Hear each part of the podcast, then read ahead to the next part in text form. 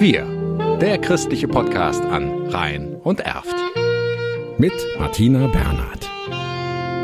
Die Gemeinde St. Remigius in Bergheim möchte klimaneutral werden, CO2-freien Strom produzieren und damit der Umwelt und dem eigenen Geldbeutel etwas Gutes tun. Aber Bitte nicht erschrecken lassen von der Vielzahl der Aktionen, die dabei erforderlich sind. Es wird einem geholfen und dann klappt das auch. Versichert Martin Achtelig. Er ist Mitglied im Kirchenvorstand und betreut das Projekt Photovoltaikanlage. Denn solch eine Anlage soll auf das Dach des Pfarrheims. Unterstützung bei Planung und Kalkulation bekommt Achtelig von Philipp Weingarten, Mitarbeiter in der Abteilung Schöpfungsverantwortung im Erzbistum Köln. 25 solcher Projekte liegen zurzeit auf seinem Schreibtisch. Für das Pfarrheim in Bergheim lautet seine Empfehlung also bei diesem Objekt äh, ist eine mittelgroße Anlage empfehlenswert von circa 15 Kilowatt Peak.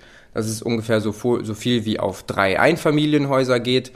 Ähm, und sie erzeugt dann ungefähr 15.000 Kilowattstunden im Jahr.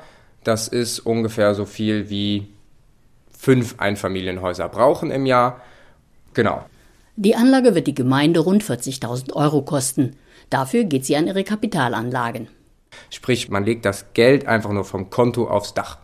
Damit Geld mit der PV-Anlage erwirtschaftet werden kann, muss die Planung stimmen. Das erste ist, dass man sich ähm, das Dach anguckt, ob extreme Verschattung durch Bäume oder naheliegende große Gebäude besteht, ob äh, das Gebäude generell in einem schlechten Zustand ist, so dass man äh, davon ausgehen kann, dass es keine 20 Jahre lang mehr hält, weil das ist mindestens mal die Lebensdauer einer PV-Anlage, 20 bis eher 30 Jahre. Und dann den Stromverbrauch der Liegenschaft mit betrachtet, weil der sehr relevant für die Wirtschaftlichkeit der Anlage ist.